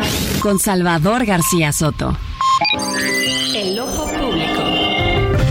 En A la Una tenemos la visión de los temas que te interesan en voz de personajes de la academia, la política y la sociedad. Hoy escuchamos a Maite Azuela en Romper la Confusión. El ojo público. Buenas tardes, Salvador. Me da mucho gusto saludarte como todos los martes a ti y al auditorio. En el juicio de García Luna se dio a conocer que supuestamente el exsecretario pagó sobornos a través del gobierno de Coahuila al periódico El Universal. Resulta grave que la Fiscalía de Nueva York presente estos testimonios como prueba sin antes haber corroborado o investigado a profundidad. Pareciera que el hecho de que el testigo acuse al Universal de recibir sobornos es información no controvertida por la Fiscalía. ¿En qué están basadas las pruebas del juicio de García Luna o en contra de García Luna? De lo que se les ocurra decir a los testigos, el periódico El Universal es probablemente el principal referente del periodismo escrito en México, por lo que estas acusaciones no solo resultan graves para el periódico, sino para el ejercicio de la libertad de expresión en nuestro país. Por aquellos años en los que supuestamente se dieron los sobornos, el periódico El Universal siempre fue crítico con la administración de García Luna, pero más allá del personaje, la pregunta hoy es, ¿cuál es el interés de la Fiscalía de Nueva York y por lo tanto del gobierno de Estados Unidos? De señalar a un medio de comunicación en México a sabiendas del contexto de violencia en el que se ejerce el periodismo en México y además desde cómo se ejercen agresiones desde el púlpito presidencial. Otro punto importante es que algunos periodistas de nuestro país, sin pruebas, no han dejado de señalar que el Universal recibió los sobornos.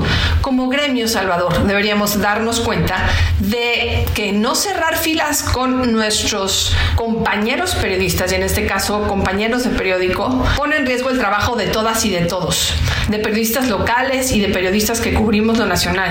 Porque con esto se perpetúa el mensaje de que para estar bien con los periodistas hay que sobornarlos. Esa es la lógica de los criminales. Y si no, para ellos hay que matarlos. Juicios de gran calado como el de García Luna no pueden estar basados únicamente en testimonios sin pruebas. Porque pues ya tenemos como referente la verdad histórica. Nos escuchamos el próximo martes, Salvador. A la una, con Salvador García Soto.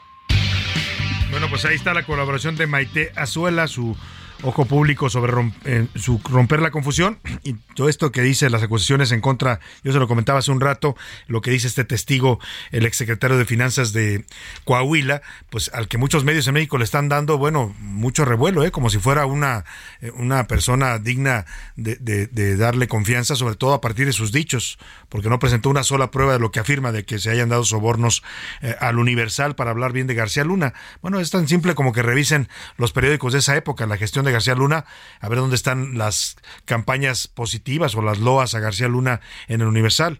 Así de falso es la acusación y así de grave que se le dé cabida incluso en otros periódicos mexicanos. Es muy cuestionable la jornada, el reforma, el proceso, todos los que están sumados a esta campaña diciendo que al Universal recibía estos sobornos, pues bueno, como dicen, hoy le tocó al Universal salir acusado en estos juicios, a lo mejor después salen otros medios y entonces van a decir que no es cierto. Ahí está el tema. Vamos a estar siguiendo de cerca el asunto. Por lo pronto, vamos hasta Jalisco con nuestra corresponsal Mayeli Mariscal porque han ocurrido una serie de ataques a mujeres, se los hemos venido reportando en este espacio, y ante eso, el gobernador Enrique Alfaro culpa de, este, de esta violencia feminicida en su estado a la descomposición social.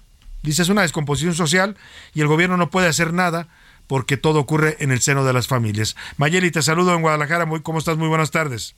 Salvador, muy buen día, buen día también a todo el auditorio. En enero se registraron en Jalisco seis feminicidios y ya en este mes de febrero se registra el asesinato de una menor de un año siete meses de edad a manos de su padrastro.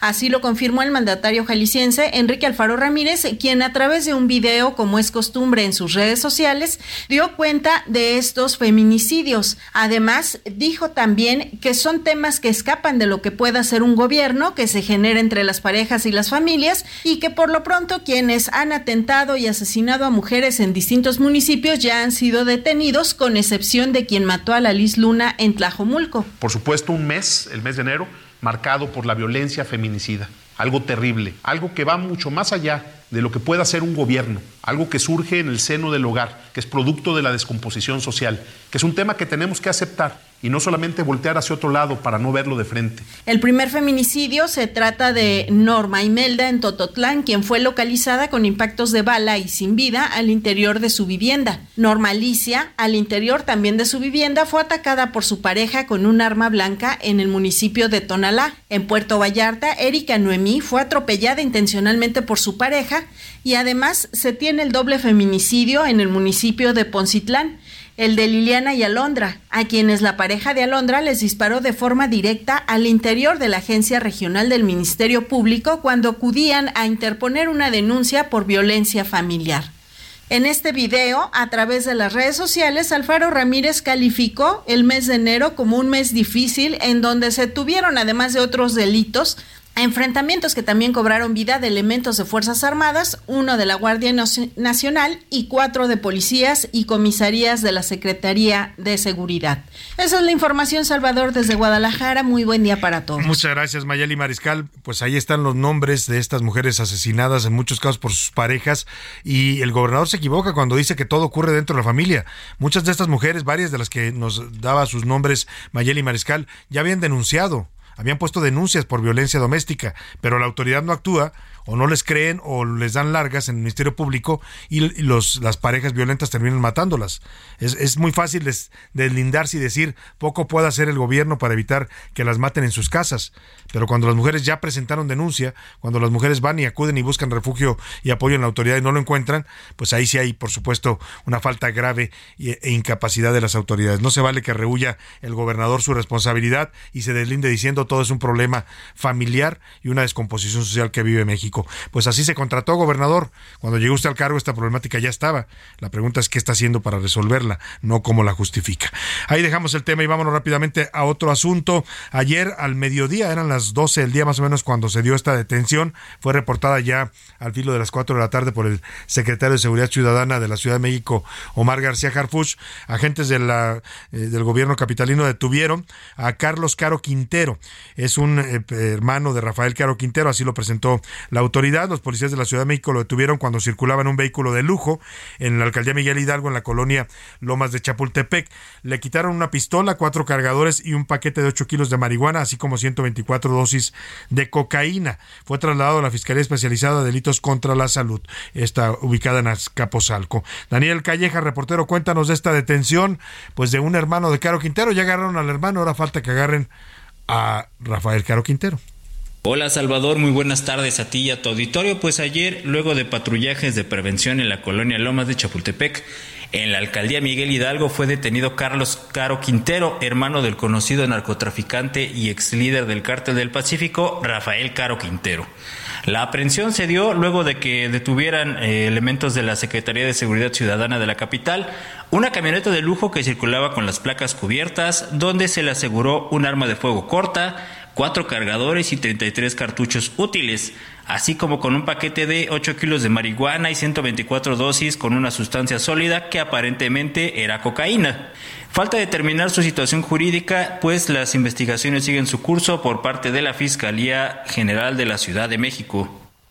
Bueno, pues ahí está la detención de este hermano de Rafael Caro Quintero. Decía yo, falta que agarre, no, perdón, Caro Quintero sí está detenido. En estos momentos fue detenido, bueno, se acuerda usted en, en Sinaloa, está, eh, de- está en la cárcel, pero está esperando su proceso de extradición. Eso quise decir yo que faltaba que resolvieran, pues, qué va a pasar con Caro Quintero, que está pedido en extradición por los Estados Unidos, José Luis Sánchez. Así es, fue detenido, recordemos, Salvador, el 15 de julio de 2022, luego de un operativo en el que incluso, ¿te acuerdas, Salvador? Se cayó un helicóptero. Todavía no se sabe exactamente. que murieron qué fue lo que 14 ocurrió. miembros de, de la. Marina, ¿no? O Es- del, del ejército. Exactamente. Actualmente se encuentra el señor Caro Quintero, bueno, pues detenido en el penal del Altiplano y está en espera de que se resuelva sí o no este tema de la extradición a Estados Unidos. Recordemos que se captura días antes de que llegara el señor Joe Biden aquí en nuestro país. Sí, justo cuando, cuando venía la visita Exactamente. de estos funcionarios norteamericanos. Bueno, pues ahí está este tema. Vamos rápidamente a los deportes porque anda por aquí el señor Oscar Mota.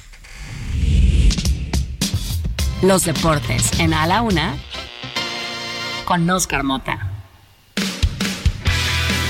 Oscar Mota, ¿cómo estás? Mi querido Salvador García Soto, amigas y amigos, hoy un gran día para ganar muchos temas. Eh, escuchaba atentamente todo el reporte que nos has dado con respecto a esta tragedia ahí en Turquía y obviamente entre las historias que hay que contar. Eh, eh, afortunadamente, de las pocas que se pueden rescatar, desafortunadamente entendemos que todavía faltan muchas otras.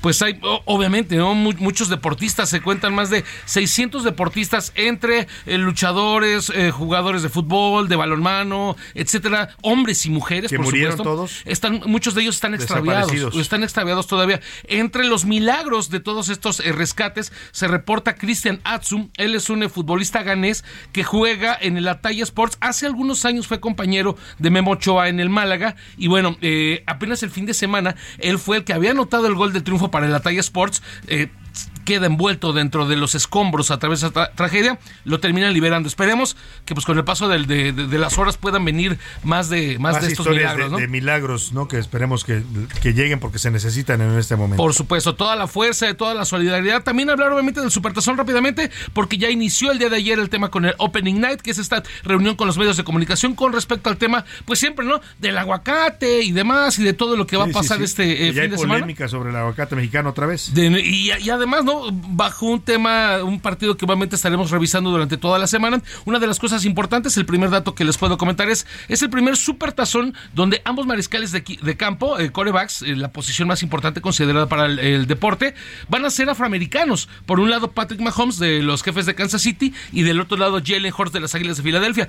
Y, so- y solamente de ellos, solamente eh, tres jugadores de raza, de raza negra han sido campeones, que fueron Doug Williams con el equipo entonces de los Redskins, ahora Commanders, Russell Wilson, que lo fue con los eh, Halcones Marinos de Seattle, y Patrick Mahomes, que ya lo hizo. Entonces, son parte de todo este... Una gran participación de los afroamericanos ¿no? en el fútbol americano. ¿Te acuerdas aquellas épocas en los, todavía los 60 en los Sí. derechos civiles donde no les permitían jugar en, en ligas profesionales? Es correcto, e incluso como parte del béisbol es donde viene esta primera eh, boom, ¿no? Que tienen los jugadores afroamericanos. Después viene obviamente a la NBA y ya es precisamente 60s y 70s cuando, pues obviamente estos eh, fantásticos dotes atléticos los, Claro. los permiten explotar en el fútbol americano. Tengo que pasar al béisbol precisamente porque tremenda noticia para la pelota mexicana y por supuesto para eh, todos los aficionados en general de béisbol.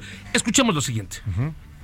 He recibido esta noticia y realmente para mí es, es algo grande ya que pues, ah, por años porté ese número 34 y ahora con esta noticia que me están dando pues contento de que pues ah, Dyers, la organización, va a retirar el número 34. Bueno, yo creo que mucha gente, mucho aficionado al béisbol me- siempre me habían preguntado sobre eso y qué bueno que, que ahora este año va a pasar lo que, lo que todos esperaban, ¿no?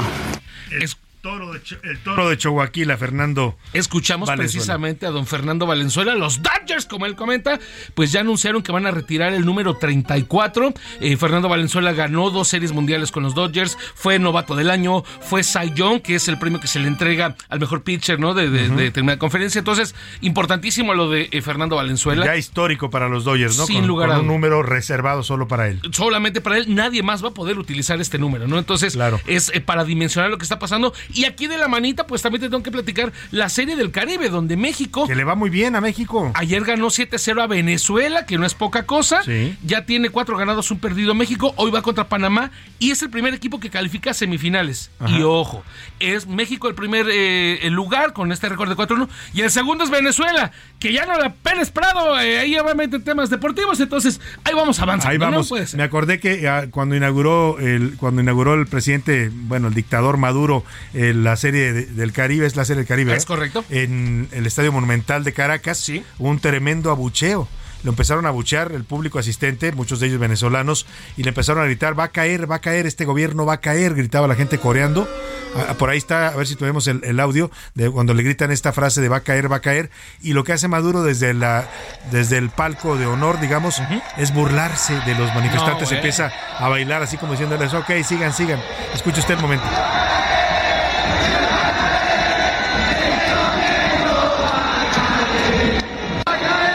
Pues ahí está lo que gritaban los venezolanos, este gobierno va a caer. Y ya que andamos por temas de béisbol, Oscar, te pido tiempo aquí en tu sección Venga. para que mandemos esto que nos preparó Milka Ramírez. Tú sabes que al presidente López Obrador le gusta el béisbol. Pues sí, bastante. Es su deporte favorito y ha invertido dinero público en el béisbol. Eh, en total, el presidente ha gastado más de 1.600 millones para remodelar y construir estadios de béisbol en México. Qué bueno que al presidente no le gustaba el hockey sobre hielo, si no nos hubiera llenado de pistas. canicas. No, bueno, hizo estadios de béisbol gastando estos recursos públicos. El último lo están haciendo en Nayarit y tiene capacidad para 8 mil personas. Mil Ramírez nos hace este recuento de la pasión beisbolera del presidente que se paga con recursos públicos.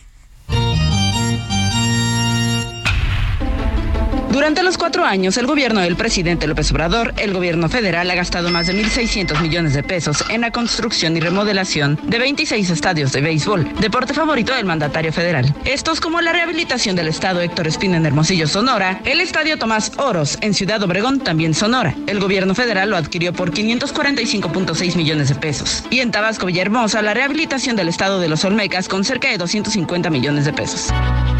El gasto continúa y la Secretaría de Desarrollo Agrario, Territorial y Urbano lanzó la licitación PC 015-000-999-E1483-2022 para la construcción de un nuevo estadio en Tepic Nayarit que albergará a 8.000 aficionados. De acuerdo con la SEDATU, la construcción se ubicará en el extremo oriente del Deportivo Santa Teresita, donde estaba el Centro de Bienestar Animal de Tepic y el campo de béisbol de Santa Teresita. El proyecto incluirá áreas comerciales, restaurantes con vista al campo de juego, una tienda del equipo, taquillas en planta baja y concesiones. Con el fin de optimizar tiempos, los materiales serán poco variados. La parte subterránea del edificio será a base de marcos de concreto armado, traves y columnas, mientras los muros serán de bloque con sus respectivos aplanados y pintura. Ya estoy, ya estoy poniéndome en forma, macaneando. Un saludo. Para A la Una con Salvador García Soto, Milka Ramírez.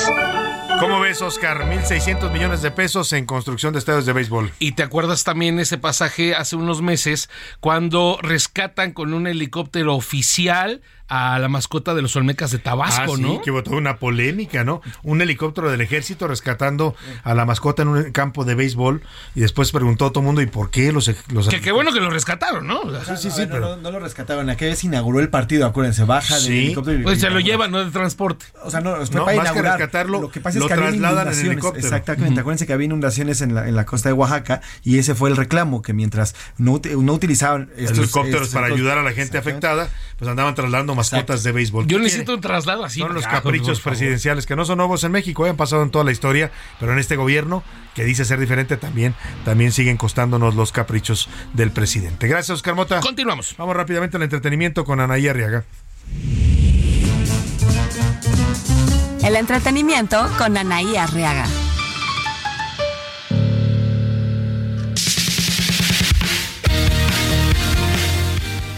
Mi querido Salvador, ¿cómo estás? Excelente tarde. Te platico que después de que se diera a conocer de que Pablo Montero fue acusado por el presunto delito de abuso sexual por dos jóvenes chapanecas y que esto habría llevado a la Fiscalía General de Chiapas a pedir ayuda de las fiscalías de otros estados y además el apoyo de la Interpol, bueno, las autoridades de Chiapas dijeron no, nosotros no hemos girado ninguna orden para dar con el paradero de Pablo Montero, sin embargo la denuncia sigue en pie. Y les platico que parece que Talía y Tommy Motola tienen crisis matrimonial. Esta noticia se viralizó el fin de semana y acusan a una cantante peruana que se llama Leslie de ser la tercera en discordia. Sin embargo, la cantante ha aclarado que, ojo, pueden tener problemas, pero que ella no es la causa. Amigos, ya para despedirnos, la prematura muerte del político Gerardo Isla cimbró a la élite político, empresarial, también a los actores aquí en México, a todos aquellos que coincidieron con él y que además de mantener una relación de trabajo o colaboración tuvieron una amistad. La familia del político va a rendir este martes un homenaje póstumo a la que van a asistir familiares, amigos y los más allegados del poblano. Las citas de este 7 de febrero a las 7 pm en un restaurante al sur de la ciudad.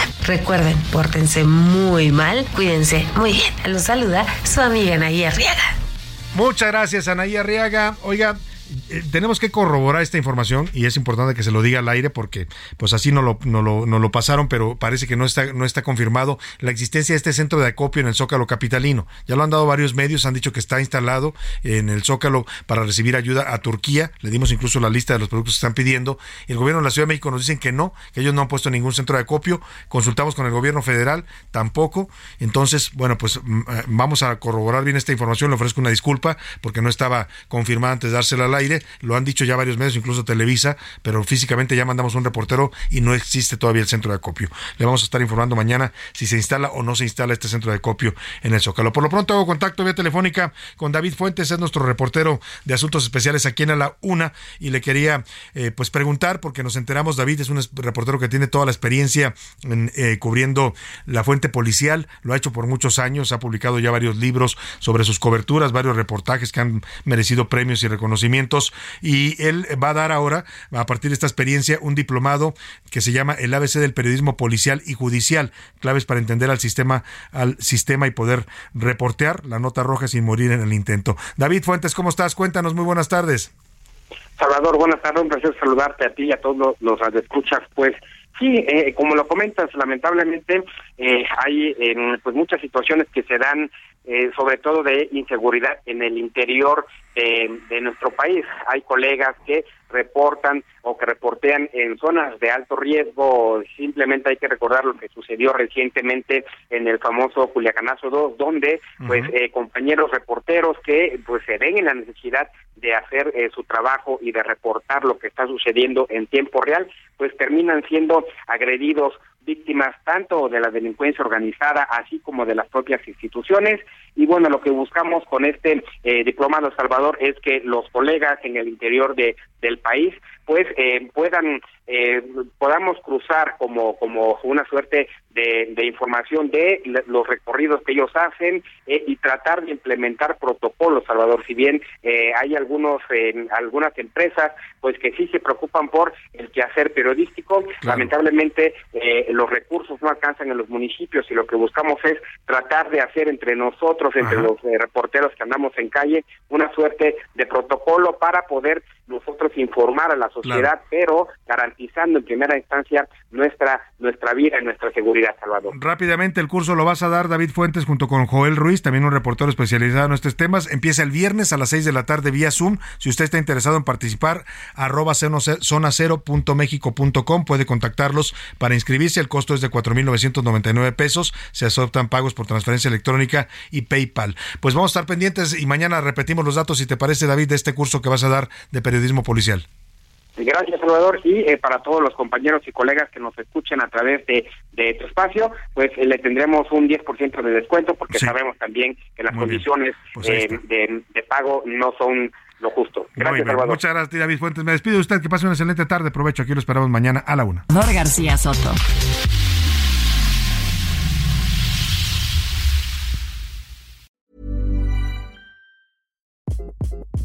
Hi, this is Craig Robinson from Ways to Win, and support for this podcast comes from Invesco QQQ, the official ETF of the NCAA. Invesco QQQ is proud to sponsor this episode and even prouder to provide access to innovation for the last 25 years. Basketball has had innovations over the years too. We're seeing the game played in new ways every day. Learn more at Invesco.com slash QQQ. Let's rethink possibility. Invesco Distributors, Inc.